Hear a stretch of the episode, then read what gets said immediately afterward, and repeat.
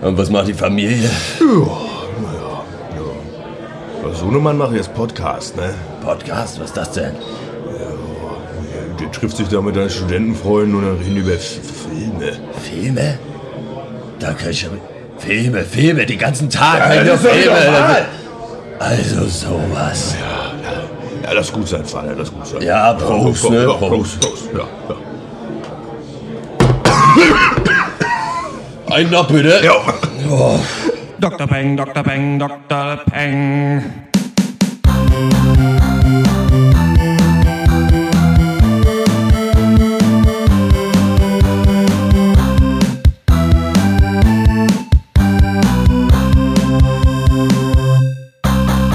Hallo und herzlich willkommen zum 74. Pencast von drpeng.de Pop und Geist, unserem wöchentlichen Film- und Serien-Podcast. Hashtag Wir hassen Filme. Jeden Sonntag sprechen wir über zwei neue Filme und eine Serie. Im Netflix-Film Beasts of No Nation zeigt sich Idris Elba als brutaler Rebellenanführer in Afrika. In Copcar spielt Kevin Bacon einen Polizisten, dem von zwei Satansbraten die Karre gemobst wird. Und in der Serie The Last Kingdom wird ein englischer Königssohn von wilden Wikingern zum Mann gemacht. Mein Name ist Dr. Schwarz und rede ich mit Dr. Eck, Hallo.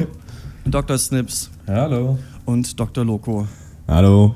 Ey, ich hatte ein ganz schön traumatisches Erlebnis. Gestern in der Kneipe habe ich mit einer Oha. geredet, die ist äh, Deutschlehrerin. Und dann ging es so ein bisschen, äh, kam es auf Filme zu sprechen. Und sie kannte einfach jeden Film. Und das ist mir wieder aufgefallen. Dass ich habe natürlich direkt eingeleitet, ja, ich mache auch einen Filmpodcast jede Woche. So, ich habe auch Ahnung. Und dann kam Ja. sie halt, weiß ich nicht, mit Rosemary's Baby und Beetlejuice und was nicht alles irgendwie um die Ecke. und ich musste ganz äh, klein beigeben und immer irgendwie das, ähm, das Thema auf aktuelle Filme irgendwie hinschieben, damit ich da noch so ein bisschen äh, mein Revier markieren konnte. Findet ihr, wir können diesen Cast noch machen, wenn wir nicht alle Filme kennen? Kennt, äh, Dr. Snips, du holst doch ganz schön viel auf, oder? Ja, das stimmt. Ich hole eigentlich mindestens ein bis zwei Klassiker pro Woche auf im Moment. Aber äh, keine Ahnung, ich finde aktuelles Kino ist ja auch, soll ja auch besser sein, habe ich gehört. Ne? Klassiker Ja. braucht eigentlich Neue kein Sachen, Mensch. sind, also, neue Sachen sind meistens besser, weil die Technik ist besser. das stimmt. Das. Genau, bei die Musik auch sind so. noch jünger. nicht so alt. Nicht so alt, Jünger, ne? Ja. Nee, ich finde, das ist immer eine interessante Frage. So, wir, viele Filme kann man natürlich auch für sich bewerten, aber manchmal ähm, fehlt einem dann doch manchmal so die Referenz. Aber man holt ja langsam auf. und Das heißt ja eh, die ersten 100 Podcasts sind eh schlecht, also 25 haben wir ja noch. Und da Ja, kennen ich wir eh mal, jeden nice. Film. Ja, ich sag mal, ich wir behaupten ja nicht, dass wir viel über Filme wissen. Wir produzieren uns einfach nur ganz gerne selbst. So, das ist also der Unterschied zu dieser Deutschlehrerin zum Beispiel. Wir brauchen halt einen Insofern- Grund, einfach nicht zu arbeiten. Ne? Und das ist der beste Ja. Grund, ist halt, man macht einfach Podcasts 10 Stunden die Woche. Ähm, das geht sicher. schon. Ähm, und Frage weil ist Neues auch- besser ist, ja? Was macht eine Deutschlehrerin in der Kneipe? Also wirklich. Was? Äh, diesen Simmelwitz erzählen wahrscheinlich. naja, weil Neues auf jeden Fall natürlich viel besser ist als Altes, kommen wir zu den HBO Netflix Prequel Sequel News. Und ähm, da ist äh, das Ding, das, gut, das ist natürlich auch ein bisschen alt, dass der dritte und letzte Trailer oder der richtige Trailer zum äh, neuen Star Wars Film draußen ist, Star Wars The Force Awakens. Und ähm, ich will mit euch aber nicht nur über diesen Trailer reden, sondern was sich jetzt abzeichnet, was wir auch schon gedacht haben, aber da kann man ja jetzt eigentlich wirklich eine Prognose abgeben, ist, das wird auf jeden Fall der erfolgreichste Film aller Zeiten werden, denn es ist jetzt Ja. so, dass der Vorverkauf angefangen hat. Der Film kommt in zwei Monaten ins Kino. Das habe ich noch nie erlebt. Also ich kann, weiß ich nicht, wo, wann gab es es selbst bei den Harry Potter Filmen, habe ich, gab es sowas nicht, glaube ich. Und ich weiß nicht, wo gab es noch mal so einen riesigen, riesigen Hype. Und es ist bis jetzt halt so, dass manche Kinos habe ich gesehen in Berlin. Zum Beispiel, Ja. da sind die Premierenvorstellungen und der erste Tag schon komplett ausverkauft.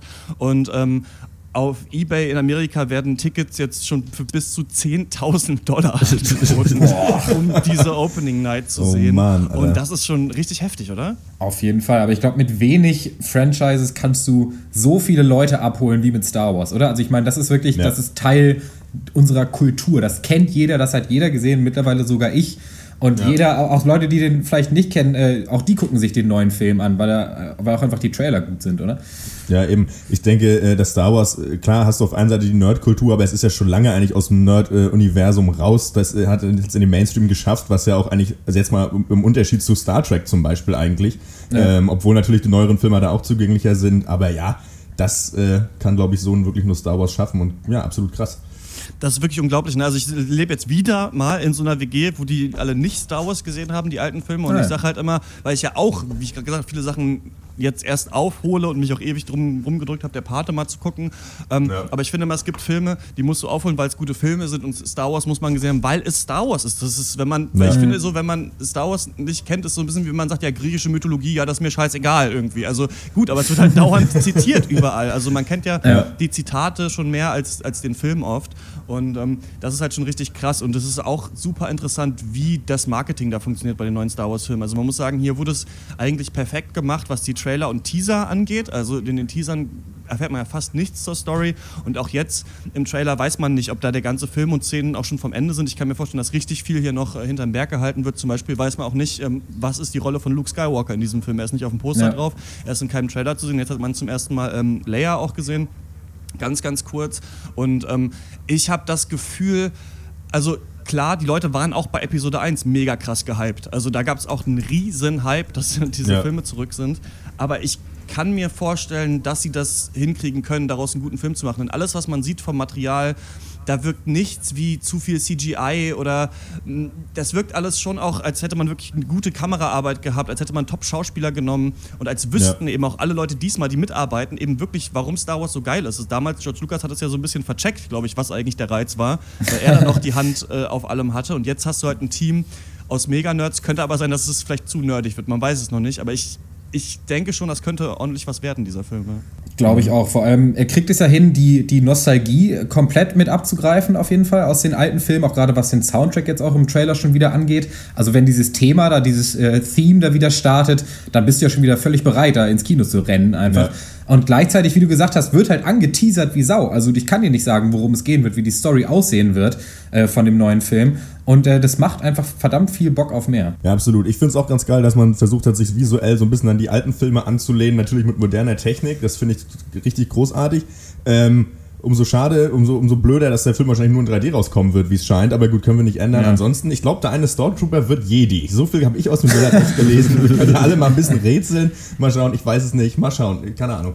Ja, ich hoffe, ich hoffe so, also da, da den will ich wirklich unbedingt in 2D und im O-Ton mir ansehen. So, ich habe keinen Bock, da Abstriche irgendwie zu machen und äh, mal schauen. Ja. Also ich hoffe, der kommt nicht nur in äh, 3D raus. Ich wusste gar nicht, dass der in 3D, also er ist auch nicht in 3D gefilmt, ähm, aber Ja. die Vorstellungen, die ich gesehen habe im Internet, äh, waren alle äh, in 3D. Fände ich ganz geil, wenn, es, äh, wenn, wenn man den auch in 2D gucken könnte. Ist eine traurige Zeit, in der man irgendwie sagt, oh, endlich 2D. Weißt du, Ja. so irgendwie. Man kommt sich auch wie so ein früher. vor einfach, oder? Echt So, ohne das ist Kack. auch so geil. Nee, danke.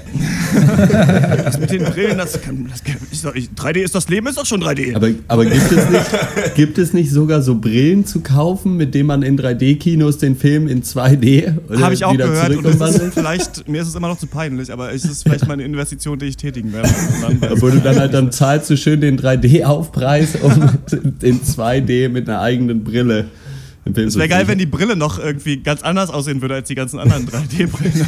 Das wäre ganz geil, wenn das so ein fetter Helm wäre, einfach. Ein paar Antennen noch dran oder so. Ja. Ja, so ein Daft Punk-Helm hast du dann auf dem Kopf. Gehst du schön auf ein Kinodate, so, ich für die nächsten zwei Stunden, ich setze jetzt meinen Helm auf, so. Die Popcorn steht da, lass mich bitte in Ruhe. Äh, Helme tragen auch Kindersoldaten in Afrika. Wir kommen zum nächsten Thema. Und das ist der Film Beasts of No Nation. What is this thing doing here?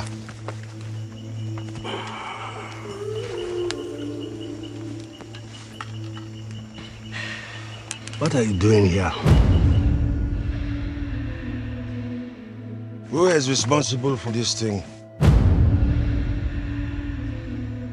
Now, what are they calling you?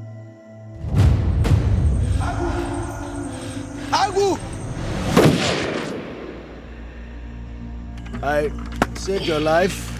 I saved your life. I saved your life. Go! All of you that have seen your family killed. You now have something that stands for you. It has put the weapons of this war back in your hands of you, the young, the powerful. I'm a good follower, sir.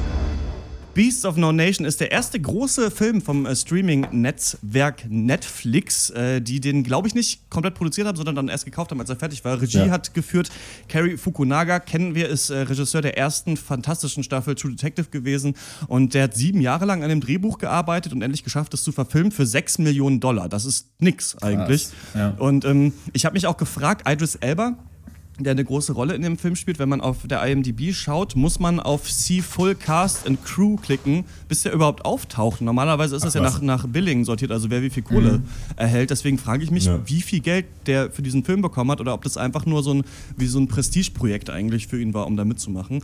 Ähm, der Film basiert auf dem gleichnamigen Buch von Uso Dimwa Iweala. Und äh, wir kommen zur Handlung. Der kleine Junge Agu lebt mit seinen Eltern und seinem Bruder in, seinen Brüdern in einem kleinen, nicht näher verorteten afrikanischen Dorf. Also wir wissen nicht genau, wo das spielt. Das Land äh, ist vom Bürgerkrieg der Rebellen gegen die Regierung zerrissen. Und äh, trotzdem will Agu eigentlich ein ziemlich unbeschwertes Leben. In der ersten Szene, die so ein bisschen an den Auftakt von Aronofskis Requ Requiem for a Dream erinnert, vertickt er den Fernseher seiner Eltern an so UN-Truppen und ansonsten kabbelt er sich mit seinem Bruder und triezt seine Eltern, hört aber auch auf die und eigentlich ist es ein ganz harmonisches Familienleben. Als der Bürgerkrieg sich dann aber ihrem Dorf nähert, flieht Agus Familie. Agu wird von seiner Mutter und seinem kleinen Bruder getrennt. Sein Vater und sein großer Bruder werden erschossen und ganz auf sich allein gestellt trifft Agu dann auf äh, die Rebellengruppierung des Kommandant, gespielt von Idris Elba. Wir als Zuschauer erleben fortan die Verrohung des Jungen und beobachten, wie aus einem unschuldigen Kind ein Kindersoldat wird. Was haltet ihr von Beasts of No Nation? Ich habe mich selten so unwohl gefühlt, muss ich sagen. Also man fühlt sich extrem unwohl beim Also das ist, es ist halt die gewünschte Reaktion, die der Film in dir hervorrufen will. Und ich finde, es muss auch so sein, sonst hat der Film eigentlich sein Thema verfehlt.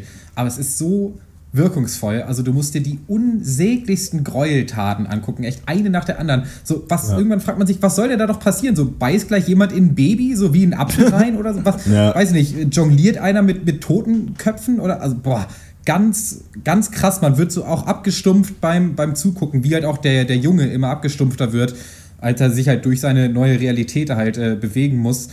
Und ja, sagt ihr auch, also ich kann nicht ganz kritikfrei, äh, kritikfrei bleiben bei dem Film, aber sagt ihr erstmal, was ihr davon haltet. Ja, auf jeden Fall. Also es ist so ziemlich das genaue Gegenteil von einem Feel-Good-Film. Also der nimmt Ja. einen schon echt mit. Ich meine, die Thematik bringt das sowieso schon mit sich und es wird ja auch absolut keine Rücksicht auf den Zuschauer genommen. Aber äh, das funktioniert. Also wie, ja, wie Dr. Sips auch schon gesagt hat, das ist die erwünschte Wirkung so und die erzielt der Film auf jeden Fall. Ähm, was ich wiederum ganz gut finde, ihr habt das gesagt, der Film ist sehr brutal und grausam, das stimmt, aber er äh, seine Grausamkeit äh, ständig erschafft er nicht nur durch irgendwelche billigen Schockmomente oder viel explizite Gewalt. Also ich finde, da wird ja doch weiter, also so gut es geht drauf, fand ich drauf verzichtet. Ich finde, es hätte man noch schlimmer machen können, aber ähm, ja, ich finde es wiederum interessant, was sie hingekriegt haben und auch mal- wahrscheinlich Lob an Idris Elba, dass sie es halt hingekriegt haben, was der Dr. Eck damals tatsächlich auch äh, so kommentiert hat, als wir uns den Trailer zu Beast of No Nation angeguckt haben. Ähm, die doch menschliche Darstellung auch zum Beispiel des Commanders, eben gespielt von Idris Elba, der eben nicht rüberkommt als einfach nur ein Monster, den man jetzt ganz leicht äh, dämonisieren kann. Und ähm, natürlich macht er einen Haufen schreckliche Sachen, aber er ist am Ende doch einfach nur ein einfacher Mann, der irgendwie nach oben will. Und ich... Ähm, ja, ich fand das sehr greifbar, trotzdem, was alles, was da passiert ist, auch wenn es natürlich völlig entmenschlicht ist. Ja, ähm, ihr sagt, dass ihr so geschockt wart von dem Film. Da kann ich nicht so ganz äh, zustimmen, muss ich sagen. Denn ich finde, dass der Film über weite Strecken eigentlich in so einen Soundtrack eingepackt ist, der so wirkt, als würden gleich äh, ein Lied von Coldplay oder Explosions in the Sky anfangen. Also jede Szene ist von so einer sphärischen Musik äh, übermalt. Und ich finde, das packt doch diese Thematik so ein bisschen in Watte ein und macht sie dann doch nicht so schrecklich, wie sie, wie sie hätte sein können. Ich glaube, hier hat man versucht, so diesen schmalen Grat zu wandern zwischen Oscar-Hollywood-Kino und eben einer Abhandlung von tatsächlichen Begebenheiten, die es gibt. Diese Kindersoldaten-Thematik ist ja nichts, was irgendwie heutzutage vorbei wäre. Ja, immer noch irgendwie Zehntausende oder sowas davon ähm, in Afrika.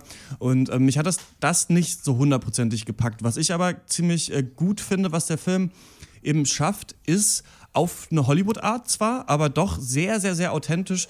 Am Anfang ist er verdammt lustig einfach, dieser Film. Also es ist so witzig, wie sie diesen Fernseher Ja. verticken, wie sich Argo mit seinem Bruder unterhält, heimlich, während sie nicht dürfen und so weiter. Und du merkst eigentlich, dass dieses Bürgerkriegssetting ist die ganze Zeit da, aber das ist noch nicht so auf die Gemüter der Kinder geschlagen. Es hat noch nicht so abgefärbt auf die und du siehst dann erst, wie er dann eben herausgerissen wird aus, aus dieser Sache. Und ich finde auch, ja, Idris Elba unfassbar, wie gut der ist. Also hätte man den Ja. ja. nicht gehabt, dann weiß ich nicht, wie man das hätte machen sollen. Mich hat das ganz stark, wie er redet, auch erinnert an, ich war ja in Kenia und Tansania für längere Zeit, auch wie Leute da Englisch reden. Also ich finde, den Akzent hat er gut getroffen. Der hat ja selber Vorfahren aus Ghana und Sierra Leone. Ich weiß nicht genau, ähm, ob das jetzt hier im Kongo spielen soll oder Uganda.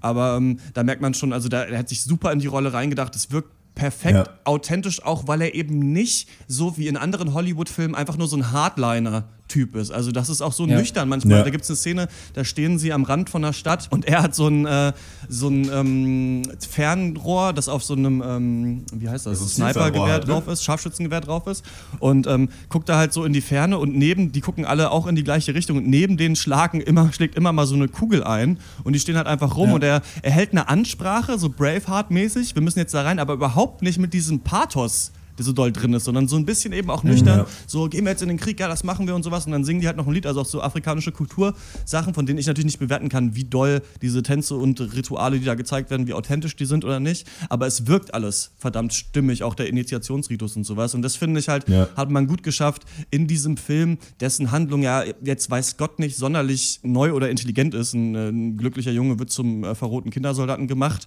aber man hat es so gut unterfüttert, finde ich, durch schauspielerische Leistung, durch das Setting, dass, dass es sehr glaubhaft rüberkommt, die ganze Geschichte. Ja, ich finde auch, da geht viel Lob auch irgendwie an die Kameraführung und so, weil es geschafft wird, dass man die ganze Zeit das Gefühl hat, da fast schon ekelhaft nah dran zu sein, also irgendwie mit dabei zu sein. So viele Shots erinnern auch fast schon irgendwie an Dokumentarfilme. So eher, so dass dann teilweise wird auch so um die Ecke so ein bisschen gefilmt, so bei Sachen, wo man eigentlich nicht, äh, wo so was überhört wird oder so. Es funktioniert ganz gut oder auch so Szenen, wo so durch dieses Gebüsch halt gelaufen wird und äh, also das ist, funktioniert alles sehr gut, man ist irgendwie sehr nah dabei und dadurch macht man diese, dieses Abenteuer dieses Jungen halt mit oder diesen Leidensweg ja eher. Äh, und das funktioniert auf jeden Fall. Also gerade filmisch fand ich hier auch das sehr gut. Und ich finde, schauspielerisch fand ich den Jungen, also Abraham Atta heißt er, glaube ich, äh, eigentlich fast besser als Idris Elba, weil der Junge einfach in dieser Rolle verschwindet, komplett. Das, Das ist stimmt äh, absolut, schon ja. äh, grenzt an Wahnsinn eigentlich, wie gut das ist, fand ich. Ja, auf jeden Fall. Schauspielerisch wirklich allererste Sahne. Aber was die, die Machart angeht, äh, Dr. Schwarz hat schon so ein bisschen angesprochen. Mir ist es auch aufgefallen, dass, dass, dass Fukunaga das ein bisschen übertreibt und ein bisschen zu dick aufträgt, was halt so. Ähm, so, also, dass er ihn quasi komplett ästhetisch durchchoreografiert, diesen Film, und ihn wirklich halt so ein bisschen zu sehr auf Hollywood, zu sehr auf jede Szene muss perfekt und muss schön aussehen und die Farben müssen stimmen, so darauf mehr, mehr auslegt. Und es gibt ja auch ähm, diese Szenen, wo dann ohne Schnitt einfach die komplette Farbpalette verändert wird. Die gibt es nicht nur einmal, wo er dann auf Drogen ist, sondern glaube ich zweimal, dreimal. Gut, das passiert jetzt nicht einfach willkürlich irgendwie willy-nilly, aber ich finde, irgendwie wollte er darauf abzielen, so das mehr, vielleicht mehr so wie so eine Vision wirken zu lassen, wie so einen höllischen Fiebertraum oder sowas. Weil, Ja. Also mir war das zu dick aufgetragen. Ich finde, der Film sieht zu gut aus für, äh, für das, was er eigentlich machen will. So, Ich fand gerade das eigentlich schön, weil es so diesen krassen Kon Kontrast gegeben hat. Dadurch, dass die Szenen alle total schön sind, aber die schrecklichsten Sachen gleichzeitig passieren. So dadurch kommt das eigentlich noch mehr raus, fand ich. Also mich hat es auf jeden Fall äh, zumindest mal nicht gestört. Hm, Ich fand das eigentlich auch super. Also für mich ist das äh, auch überhaupt kein Problem. Man kann da gerne.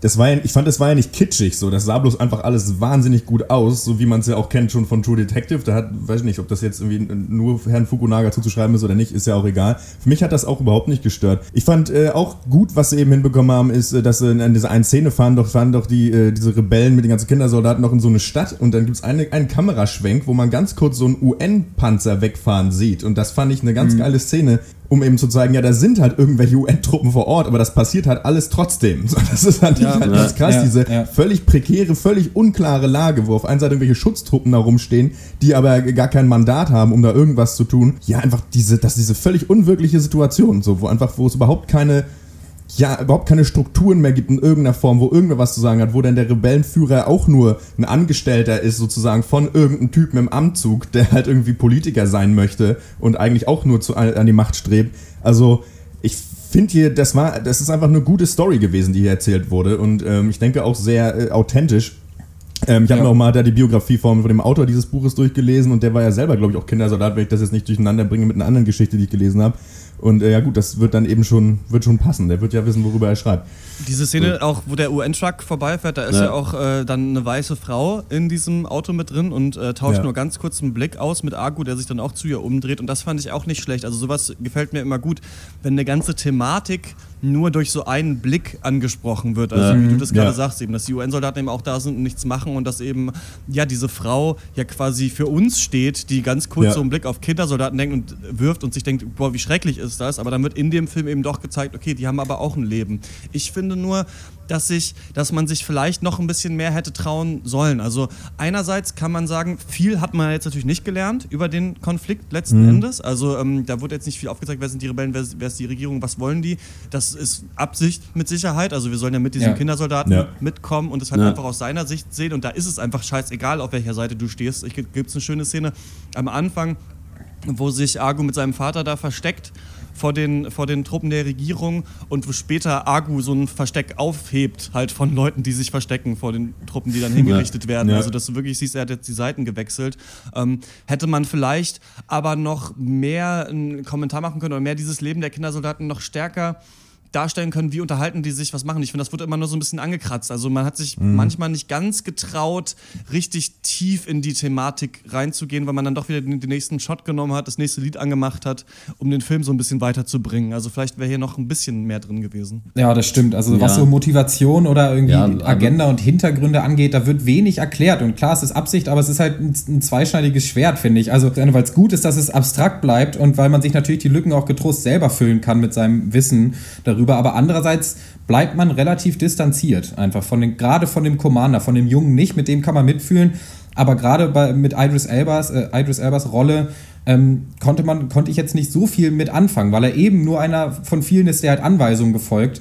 Und ja, weiß ich nicht. Also für mich war das dann auch ein bisschen zu distanziert und geht nicht genug rein in die Thematik. Ja, gut, das ist halt aber auch der Sache geschuldet. Ich meine, wir verfolgen das ja aus der Sicht des Jungen. Er äh, äh, äh, ist ja auch so ein bisschen Overnarration immer am Start von ihm. Und da geht's halt, es geht ja auch sehr darum, dass die gerade diese Kinder und halt der Kommandant quasi auch eigentlich überhaupt keine Ahnung haben, was Ja. da los ist. Es ist völlig arbiträr, wer jetzt der Gegner ist und wer nicht. Wir gehen jetzt in die Stadt und ballern irgendwie alles um. Und am Ende ist ja auch dann irgendwie so, ja, this was all for nothing irgendwie, weil dann doch nicht das eingetreten ist, was sie wollten und irgendwie. Und ich finde, in der Hinsicht macht der Film schon vieles richtig, weil es halt auch so diesen Kreislauf irgendwie dann aufzeigt, äh, dass dann am Ende äh, ja eigentlich dann doch auch wieder er kein Kindersoldat mehr dann ist, sage ich mal. Und äh, ganz vorsichtig. Und aber trotzdem halt so völlig zerstört, halt dann versucht doch irgendwie wieder Kind zu sein, aber es geht halt einfach nicht so richtig. Und es ist halt, äh, dann geht der Kreislauf halt weiter, die nächste Generation von irgendwie völlig deplatzierten und traumatisierten Menschen äh, steht in den Startlöchern, dass dann wieder die Leute sind, die irgendwann dann wieder Entscheidungen treffen müssen und was weiß ich was.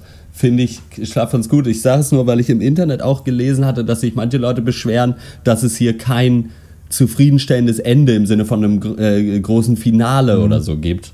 Und ich fand also fand das gerade eigentlich die Ja. einzige richtige Art und Weise, diesen Film zu Ende Ja. zu Ich bringen. fand das. Ende auch sehr zufriedenstellend. Ich fand es gut, auch genau in dem Shot, in dem es geendet ist, fand ich eigentlich perfekt, wie sie das, wie sie das gelöst haben. Ich glaube, die Frage, die sich hier immer wieder stellt, ist halt, inwieweit ist der Film einfach ein, will er nur ein Abbild sein der Verhältnisse, die da sind und inwieweit reicht es dann eben, um einen Kommentar zu machen. Und was ich ein bisschen seltsam fand, du hast es angesprochen, Overnarration, also es gibt eine Erzählung aus dem Off von diesem Jungen und die wird auch äh, stärker dann gegen Ende, also wenn er quasi dann auch nicht mehr so viele Leute hat, mit denen er kommunizieren kann.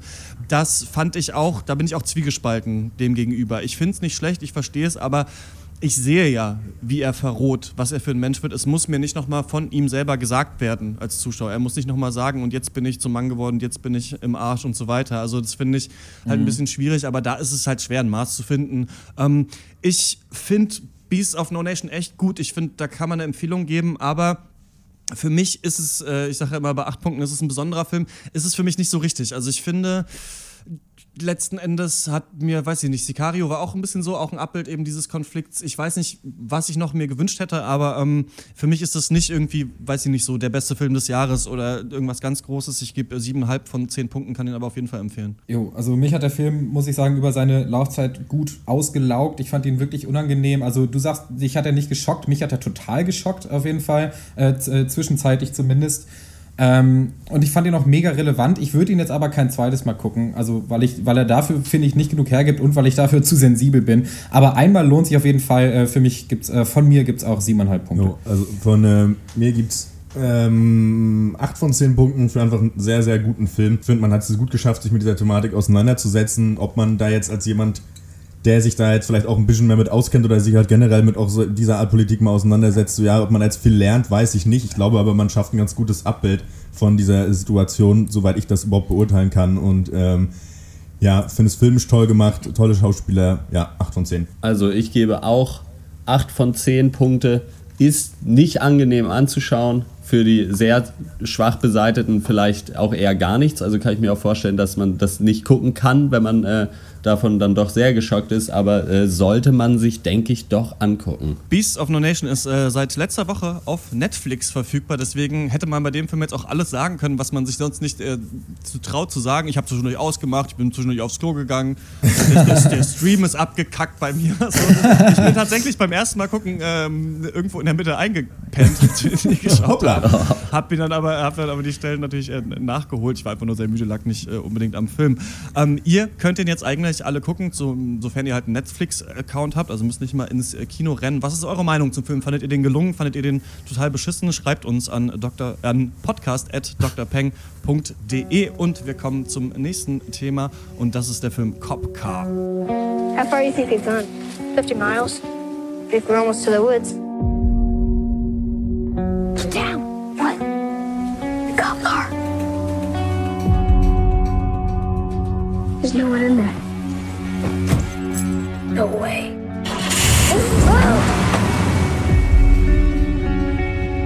Try this one.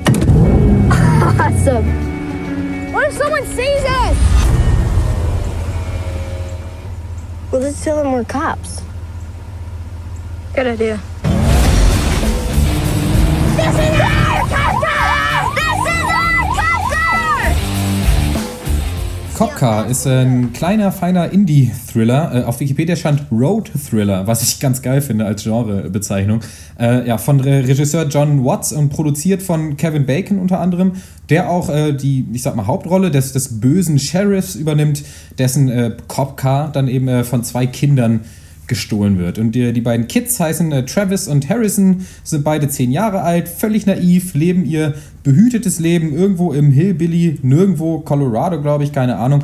Und ja, wir gucken ihnen erstmal dabei zu, wie sie halt so über Zäune klettern, durch Felder laufen, so wie Kinder das halt machen, einfach mal schön ziellos die Landschaft erkunden. Und äh, ja, der dominantere der beiden, sage ich mal, Travis, hat großen Spaß daran, äh, den etwas schüchternen Harrison äh, dazu zu bringen, die ganze Zeit Schimpfwörter laut auszusprechen. Dann teilen sie sich eine Beefy, gelungener Nachmittag, äh, bis sie dann das äh, verflixte Polizeiauto dann endlich treffen, das verwahrlost einfach so mitten im Nirgendwo rumsteht.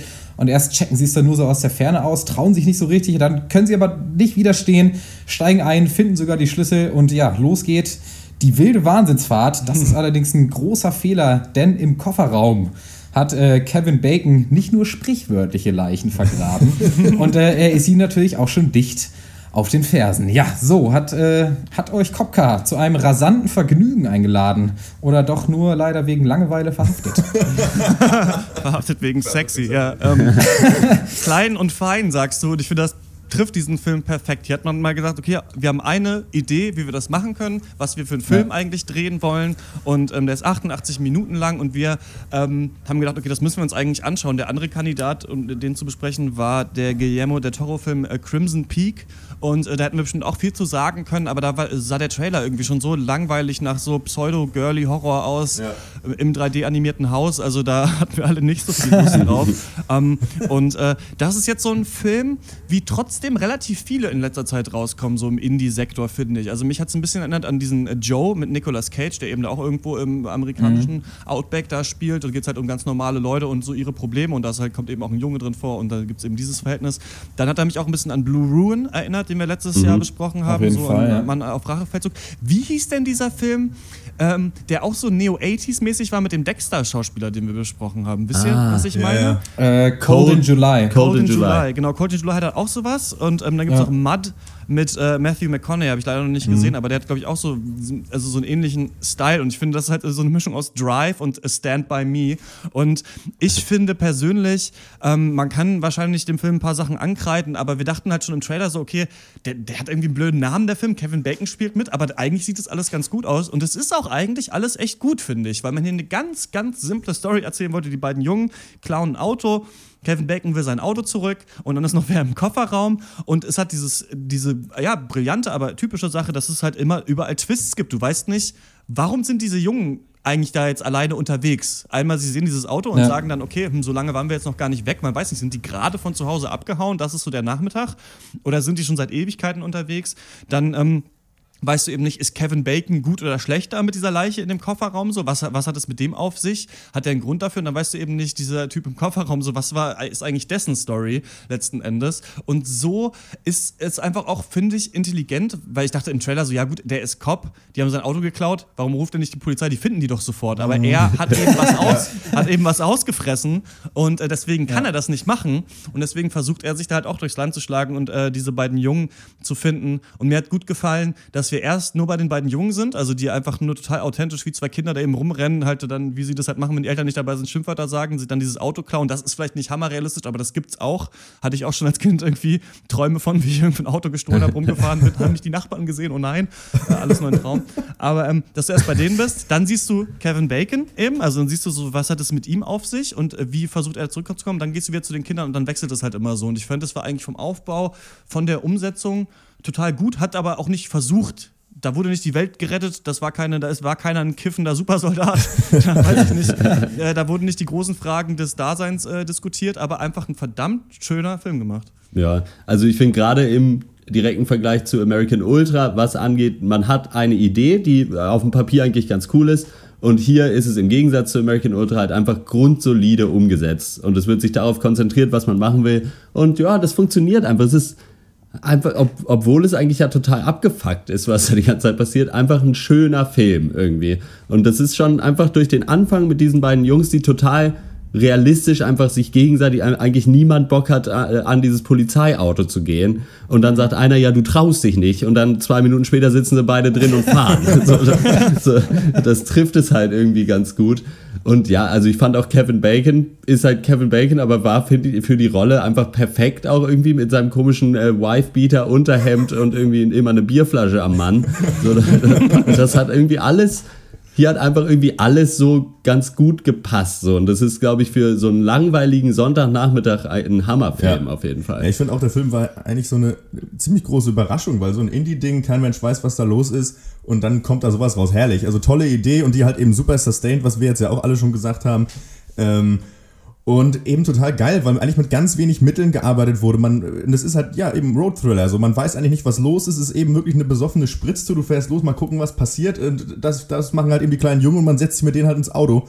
Und das ist einfach klasse. So, da funktioniert einfach alles. Es funktioniert die Chemie zwischen den Jungs, die, die machen das einfach gut. Und das ist irgendwie, wie Dr. Echo gesagt hat, das ist einfach wie ein schönes Erlebnis, auch wenn viel krude Sachen passieren, eine ganze Menge eigentlich. Und ähm, ja. und auch so schön gespickt eben mit coolen Charakteren. So, die, deswegen funktioniert das, glaube ich, auch. Denn wir haben ja nur die zwei Jungs und eben äh, einmal Kevin Bacon und äh, Shay Wiggum. Und das, das war's so. Aber das sind alles so herrlich ulkige Charaktere. Ähm, mit ihrer völlig, jeder mit seiner eigenen komischen Agenda. Das ist einfach, das ist irgendwie geil. Also total simpel, aber wahnsinnig solide. Und ähm, ich kann ihn gar nicht hoch genug loben, ehrlich gesagt.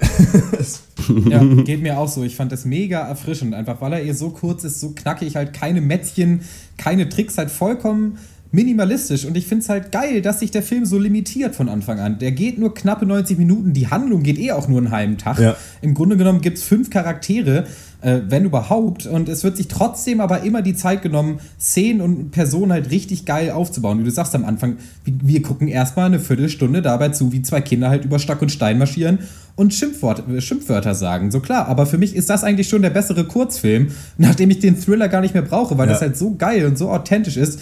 Und weiß ich nicht, ich habe selten so gut getroffene Kinder in einem Film Ja. Muss ich sagen. Und Also weiß ich nicht, mir hat der Film mega imponiert, muss ich, Ich finde auch schön, dass er sich auch Zeit für Szenen nimmt und die dann auch, also so perfekt auch Humor, äh, humoristisch sind, dann diese Ja. Szenen, ohne dass dir hier ein Gag nochmal wirklich erzählt wird. Zum Beispiel versucht sich halt da jemand zu verstecken, halt Zeit Ja. und, so, und sich zu überlegen, wo kann man sich jetzt hier am besten verstecken. Und die Szene geht, glaube ich, sieben Ja. Minuten. Und es ist halt so lustig, weil er halt nur so einen ollen Bademantel quasi anhat. Und ähm, da wird halt perfekt geschafft, einfach, einfach, ne? dass du irgendwann denkst, ja, das ist ja echt ulkig, ich glaube, ich soll hier auch lachen und dann lacht man auch beherzt. Oder es gibt die Szene, wo ähm, Kevin Bacon versucht, ein Auto aufzuknacken und dann seinen Schnürsenkel halt äh, aus dem Schuh da rausfädelt und dann so eine kleine Schlinge reinmacht, den durchs Fenster da steckt und dann versucht halt diesen Drücker da hochzuziehen, damit man das Auto halt aufbekommt. Und das Ja. wird dann einfach auch irgendwie vier Minuten gezeigt und ist irgendwie spannend. Oder Ja. wie, wie, Ja. wie schafft man es, eine Scheibe zu zerschießen mit einer, mit einer Pistole? Also das sind so Sachen, hier wurde ganz klar Liebe ins Detail gesteckt, um zu sehen, okay, das ist die Situation der Person, wie könnte die jetzt da wirklich rauskommen? Was würde die machen? Wie würde die handeln? Und das fand ich einfach total gut. Also das finde ich total clever, das so zu machen, denn wenn man ganz viel Filme und da passiert einfach irgendwas letzten Endes, Ja. ne, da fährt wie bei Transformers einfach der Boyfriend mit dem springt mit dem mit dem NASCAR über den Zaun und dann geht's weiter so ungefähr. ja. Und äh, das ist halt hier gar nicht der Fall, sondern hier wird einfach in jeder einzelnen Szene so überlegt, wie könnte jemand dieses Problem bewältigen und dann macht er es auch. Ja, Genau. fand, also auch gerade Humor funktioniert ja auch. Die, die eine Szene, wo irgendwie sie dann äh, sich die Jungs abwechseln wollen mit dem Fahren und feststellen, dass auch im Standgas das Ding halt fährt, so mit einem kmh und dann der so sagt so, ja, ich rutsch rüber und du rennst einfach außen rum beim, während es fährt und steigst dann ein. So, dann machen die das halt, ist auch überhaupt kein Problem, weil das Auto halt hammerlangsam ist. Und dann sitzen sie halt wieder drin und so, that was so awesome.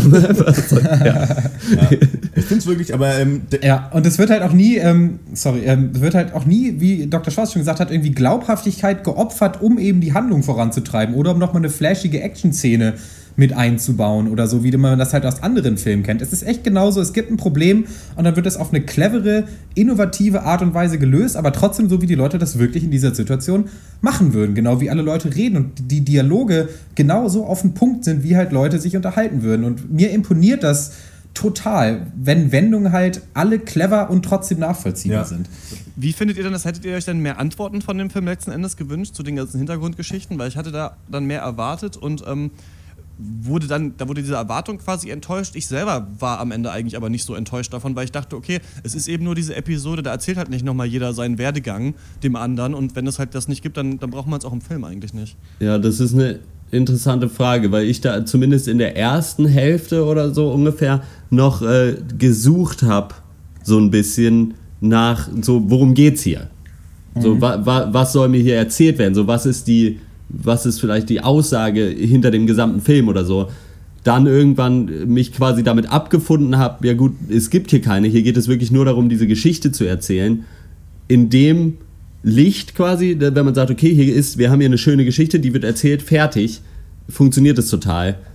Und in dem Moment, wo sich der Film dessen auch bewusst ist und es nicht dann noch irgendwie versucht, also ich, ich fand es gut so, dass man dann keine Antworten kriegt, weil sonst hätte man hier, also da hätte man sehr leicht, die Kinder kommen nach Hause und dann stellt sich noch das und das raus. Das braucht es hier aber einfach ich nicht. glaube, wenn man versucht hätte, dann solche Fragen noch zu beantworten, hätte man sich auch leicht verfriemeln können. Weil ich glaube, das ist dann der Punkt, wo ja. solche Filme dann scheitern, wenn sie sich dann selbst zu ernst nehmen. Weil ich denke, so ein Road-Movie braucht diese Leichtigkeit, dass gewisse Dinge einfach eben jetzt so sind. Ähm, damit die eben genauso runtergespielt werden können, wie sie es die Macher von Copgas geschafft haben, denke ich. ist meine Meinung dazu. Sehe ich auch so. Also der Film scheißt da komplett auf Backstories, aber ich finde, man weiß trotzdem zu jeder Zeit alles, was man wissen muss, um dem Film zu folgen und um ihn zu verstehen. Und es soll ja eigentlich auch nicht mehr gezeigt werden, als eben diese isolierten Vorkommnisse, die passieren ja auch quasi fast in Echtzeit. Für mich ist das genau die Wirkung, dass du halt merkst, hier ist eigentlich keine Sekunde überflüssig, hier nehmen wir uns nicht zu ernst, hier erzählen wir nicht mehr, als ihr braucht. Und dadurch, dass der Film halt eben so genau perfekt auch diese Länge nur hat. Also wenn der, sage ich mal, zwei Stunden geht, ist er um einiges schlechter, meiner Ja. Meinung nach. Das ist genau das, was ich auch gedacht Ja. habe. Also ich dachte wirklich so, wir haben schon so viele Filme geguckt hier, die genau Ja. so eine Idee hatten und die dann aber noch eine halbe Stunde zu lang waren. Also wo du dann gedacht hast, okay, jetzt ist dir nichts mehr eingefallen, jetzt musste noch irgendwas passieren.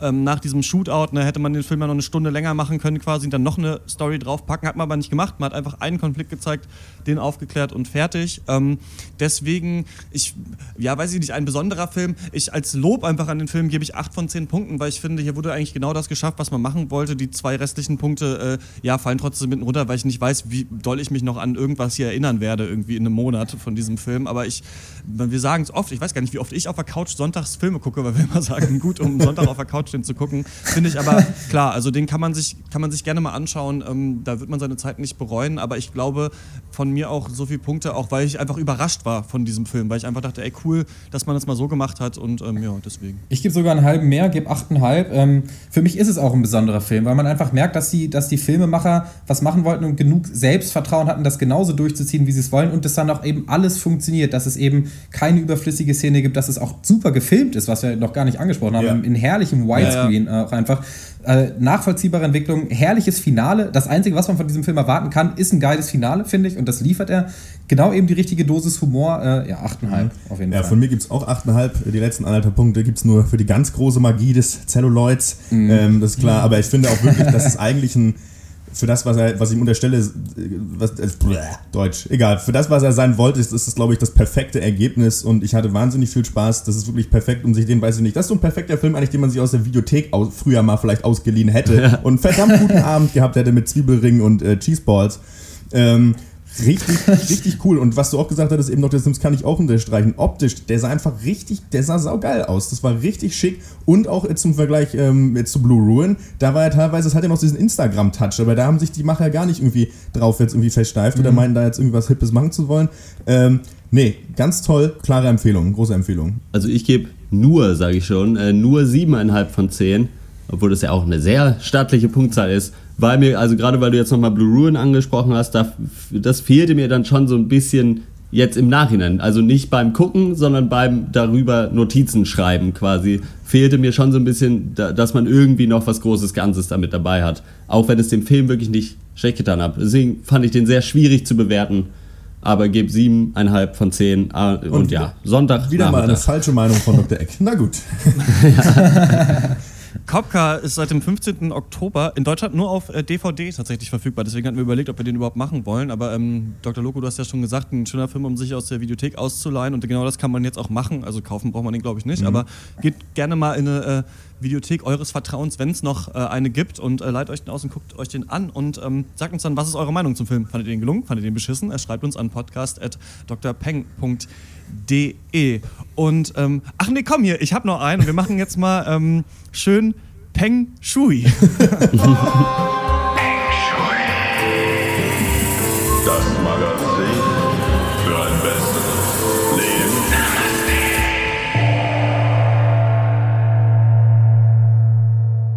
So, willkommen zu Peng Shui, dem Magazin für ein besseres Leben. Das existiert eigentlich bei uns auch einfach nur, weil Dr. Loco, glaube ich, einmal Bock hatte, diesen Trailer zu bauen. Und ich äh, stelle euch jetzt vor die Morgenroutine für einen gesunden Körper. Lauwarmes Wasser, Zitronensaft und Cayennepfeffer. Das ist in buddhistischen äh, und natürlich auch so Lifestyle, Silicon Valley, Selbstverbessererkreisen ein Rezept, was man äh, gerne ähm, ja, sich anrührt morgens Ja. und trinkt, nachdem man geschlafen hat. Der Körper ist entwässert. Ähm, man muss natürlich, will natürlich äh, dem Magen-Darm-Haushalt etwas Gutes tun und deswegen macht man sich lauwarmes Wasser, eine halbe Zitrone rein und ein bisschen äh, Cayennepfeffer und ähm, Augen. was ich rein in die Augen. Und was ich äh, was ich im Internet gelesen habe ist äh, es reinigt das morgendliche Wassertrinken reinigt auch den Magen-Darm-Trakt spült Gifte aus die Darmtätigkeit wird angekurbelt. Darüber hinaus sorgt die lauwarme Wasseraufnahme dafür dass das Blut nach der Nacht wieder etwas verdünnt und die Blutzirkulation gefördert wird. Na. so können wir sogar sehr effektiv Erkrankungen des Herz-Kreislauf-Systems beispielsweise Herzinfarkten oder Schlaganfällen vorbeugen. Ich mache das jetzt seit einer Woche. Ich muss sagen ich habe noch nichts gemerkt von dem Aber es wirkt einfach verdammt kultig. Du darfst halt pro Glas nicht 10 Zigaretten rauchen. Ne? zu Das ist so ein bisschen immer das Problem. Was? Weißt du, du darfst halt pro Glas nicht 10 Zigaretten rauchen. Das hilft nicht. Du musst ein zweites Glas trinken Das dann. kann sein, ja. ja ich habe immer da so ein bisschen Nikotin reingebrüllt äh, die Lunge, damit die Lunge auch was zu Und kauen hat. Nikotin reingefüllt anstatt von Chiasamen wahrscheinlich. Ich kann ja auch sonst noch äh, den, äh. Lakto so einen laktosefreien Joghurt mit Goji-Beeren empfehlen. Äh, da kostet dann die Portion eigentlich auch nur so 9 Euro im Schnitt. Das kann man schon mal machen für, also fürs Frühstückchen. Das geht. Ja, also womit man den Magen morgens und den Darm auch schon so richtig ankurbelt, sind einfach die guten alten fünf Tassen Kaffee. Ja. Äh, insofern brauche ich das Lecker nicht. noch. Neumodischer Schnickschnack. Alles klar, dann war's das mit äh, Peng Shui. Was machst du? Eine Frage noch. Ja. Äh, Schaffst du dann eine Zitrone, eine ganze halbe Zitrone machst du da rein, oder was? Das heißt Mhm. Aber ich hab alle noch zwei Tage richtigen- Ich eine. habe noch nicht dieses, so ein ein, dieses berühmte Gerät des Entsafters oder wie das heißt, Ah, wo man so schade. dreht. Und äh, das haben wir hier nicht in der Wohnung. Das muss ich jetzt nochmal äh, käuflich Ja, erwerben. mach das mal. na gut. Gut. Ähm, das war's mit Peng Shui.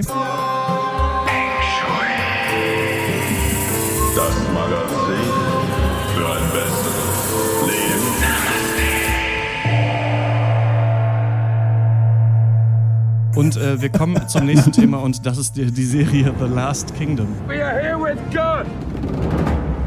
And this is our land. Our England. And we shall murder any heathen bastard that tries to take it. Jo, The Last Kingdom, die äh, letzte Serie, äh, hier in dieser Folge vom Bankers meine ich natürlich. Ähm, ja. Hoppla.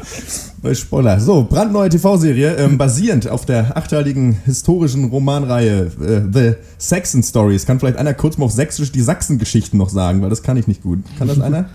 Ex? Äh, die Sachsen-Geschichte. Meiner!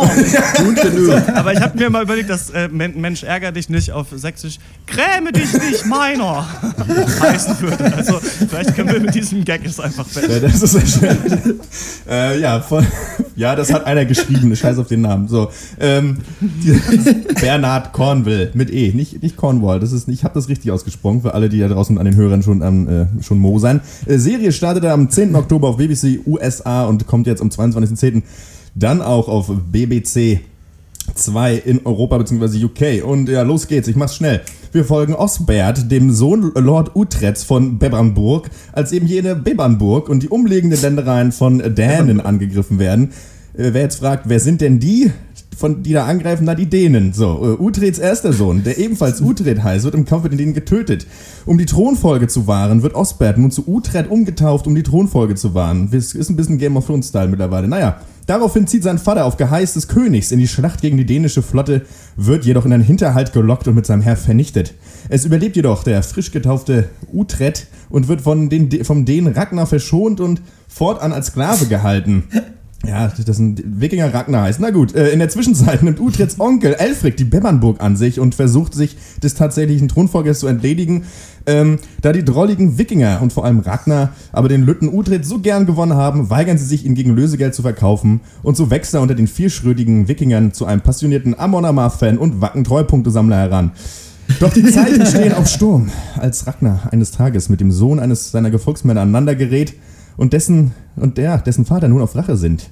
Utrecht wird kämpfen müssen und über kurz oder lang seinen Platz als rechtmäßiger Erbe der, der, der Burg von Bibi und Tina einnehmen müssen. Ja, was sagt ihr zum der Last hier zu dem zu Vikings 2? Wie hat es euch gefallen? Deine Zusammenfassung, eine Zusammenfassung hatte so gut verdeutlicht, wie krass diese Serie einfach nur in ihrem Genre existiert. Also es gibt so Serien, die würde ich sagen, guck die, auch wenn du eigentlich das Genre nicht magst. Du magst keine Krimis, guck trotzdem mal True Detective.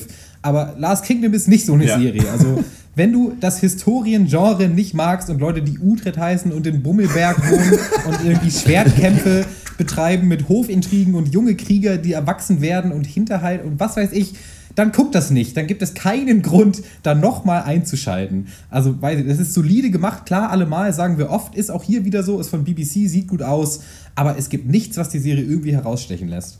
Ja, ist, ähm, ich habe den Sachsen das Angeln beigebracht, seitdem nennt man sie Angelsachsen. ähm, man hat hier äh, versucht, sich nochmal die Tricks von Vikings selber beizubringen und einfach wirklich Vi Vikings in schlechter zu machen. Ja. Also das ist es wirklich. Also wir haben auch wieder die Wikinger, wir haben die Engländer, wir haben jemanden, der da die Seiten wechselt, wir haben so ein bisschen so Fever Ray Gesang am Anfang im Intro. Das ist alles einfach nochmal komplett Vikings, finde ich. Und Vikings hatte ja damals ausgezeichnet, dass die Handlung so schnell voranschreitet. Und das ist hier nochmal schneller. Also hier haben wir diese ganze Entwicklung quasi, wie da bei Vikings Björn zum Mann wird, was glaube ich zwei, drei Folgen gedauert hat.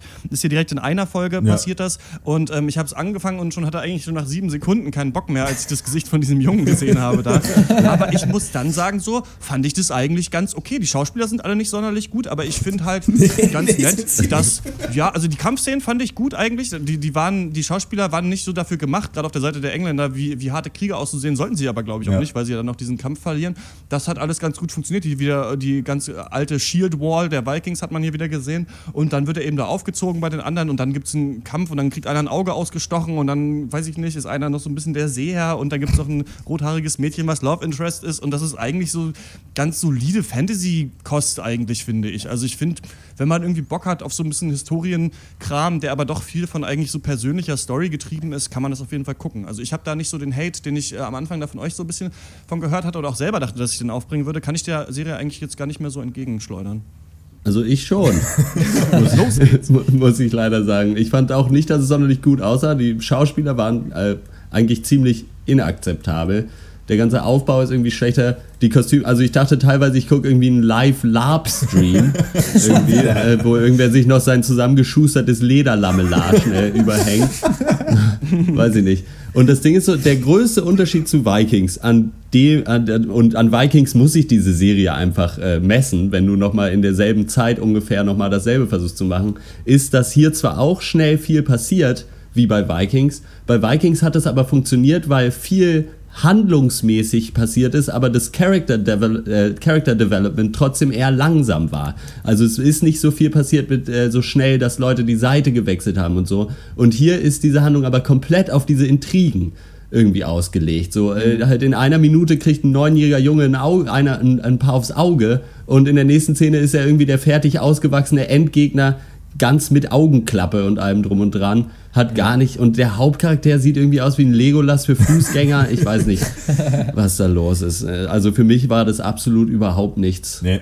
Äh, absolut nicht. Also ich, ich habe, weiß ich nicht, in jeder Szene habe ich irgendwie meinen Laptop angeschrien und gefragt, bist du Hansi Kirsch, der Sänger der deutschen Metalband Blind Guardian? Und niemand hat geantwortet. äh, nee, ich fand das auch albern. Also ähm, ich, grundsätzlich bin ich ja durchaus Fan. Ich habe ja auch Vikings, finde ich ja auch super, ähm, auch von so einem historischen Stoff, irgendwelche Leute mit Bärten und Schwertern, eigentlich großartig. Ich, aber hier komplett zum Abkotzen. Ich fand die Schauspieler äh, schrecklich in dieser Serie.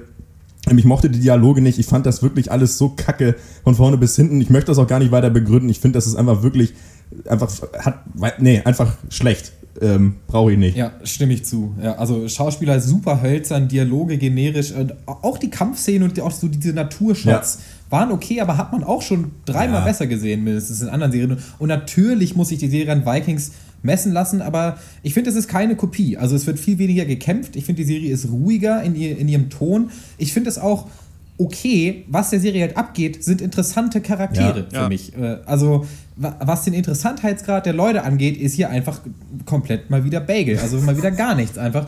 Und äh, auch was die Sprache angeht, finde ich, wurde das bei Vikings auch Ja, geschickter gelöst. definitiv. Also da können sich nicht einfach mal immer so alle verständigen, egal ob Engländer oder Wikinger oder sonst wer. Und hier wurde sich einfach darauf geeinigt, gut, die sprechen alle Englisch.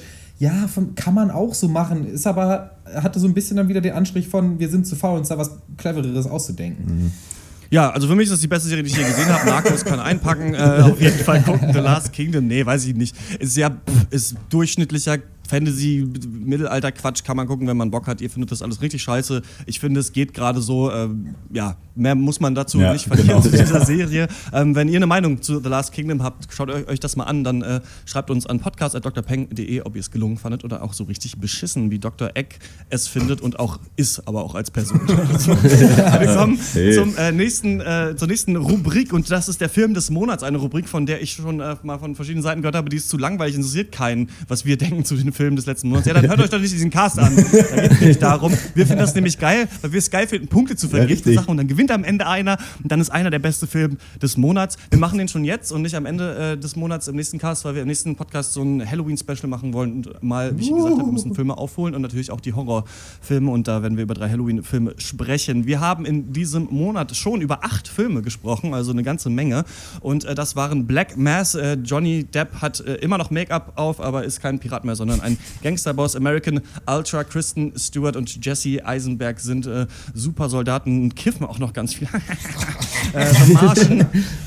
Matt Damon ist auf dem Marsch, Marsch auf der, auf der Marsch verschollen. Der Schimmelreiter und, äh, muss zurück, zurückgeholt werden. Sicario Denis äh, Villeneuve ähm, bildet den amerikanisch-mexikanischen Drogenkrieg ab. Inside Out, der neue Pixar-Film, da geht es um die Emotionen im Gehirn eines kleinen Mädchens. Äh, The Visit, M. Night Shyamalan ist wieder zurück mit einem krassen Twist und einem Film über zwei Kinder, denen, deren äh, die Großeltern nicht so ganz geheuer sind.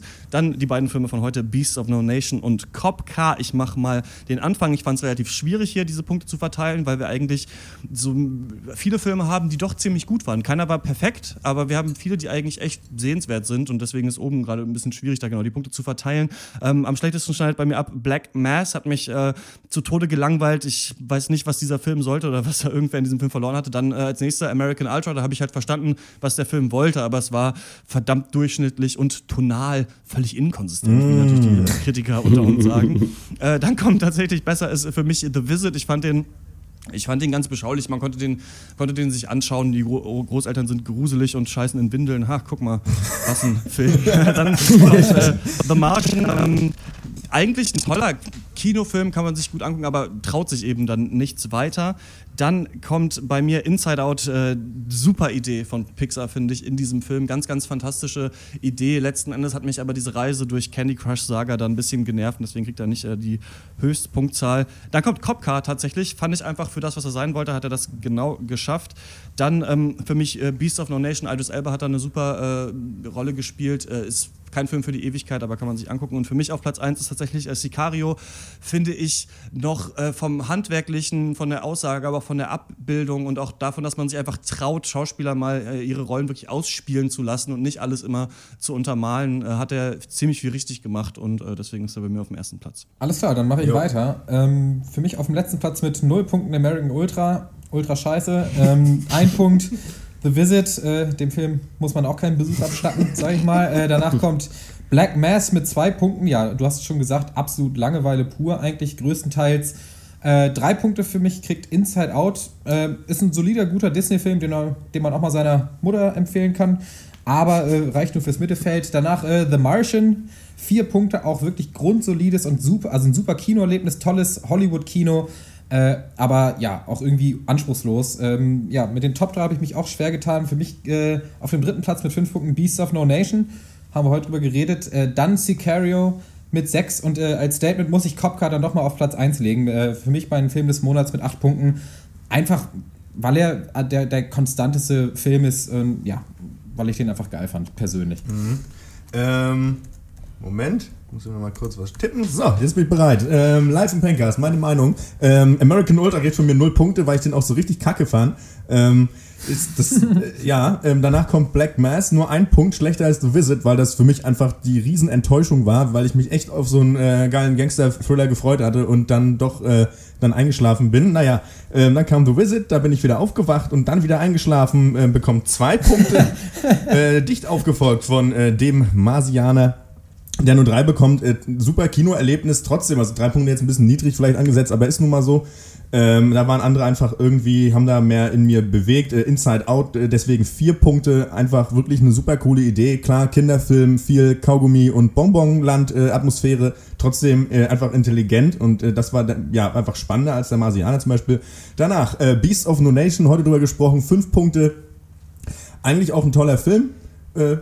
Kann man, sollte man gucken, finde ich. Ähm, danach Indie, der Indie, äh, der Indie aufsteigende Indie-Stern, Indie, Kopka, sechs Punkte. Äh, Kevin Bacon spielt einen Polizisten aus Wurst ohne Auto. Ähm, das finde ich toll, das habe ich so noch nie im Kino gesehen. Deswegen sechs Punkte, einfach richtig cool. Und äh, ja, ganz oben mein Highlight habe ich jetzt auch schon letzte Woche noch ein zweites Mal geguckt. Ist Sicario, acht Punkte, richtig geil für mich Anwärter einer für vielleicht Film, äh, einer der der Filme des Jahres. Ähm, herrlich. Ja, äh, zwei Kinder besuchen ihre Großeltern und bringen null Punkte mit nach Hause. Äh, The Visit war für mich äh, ein absoluter Gri Schuss in den Ofen, Griff ins Klo, was nicht noch alles. Äh, American Ultra ha- hat mit einem Punkt dann zwar einen zu viel, aber da wollen wir mal drüber hinwegsehen. Äh, Black Mass von mir auch nur zwei Punkte, weil es halt einfach äh, enttäuschend war, hätte viel besser sein können. Inside Out, Innenseite, Außenriss, das Fußballspektakel. äh, mit, mit drei Punkten. Äh, Sicario habe ich nicht gesehen, äh, werde ich jetzt dann aber äh, dann doch auch noch nachholen. Habe ich jetzt mal die neutrale Mittel, mit den neutralen Mittelwert vier Punkte zugeteilt. Danach kommt äh, Cop Car mit fünf Punkten, weil auch fünf Schauspieler da drin vorkamen. Nur gerecht. Dann Beast of No Nation mit 400 Punkten, weil 400, nee. Beasts of No Nation äh, dann sechs Punkte und für mich tatsächlich äh, der Film des Monats, Der Marsianer. Einfach weil ich den so nur von der Erinnerung her am besten jetzt in Erinnerung hatte und ich noch, noch weiß, dass ich im Kino ein Wahnsinnserlebnis hatte. Nebenbei noch.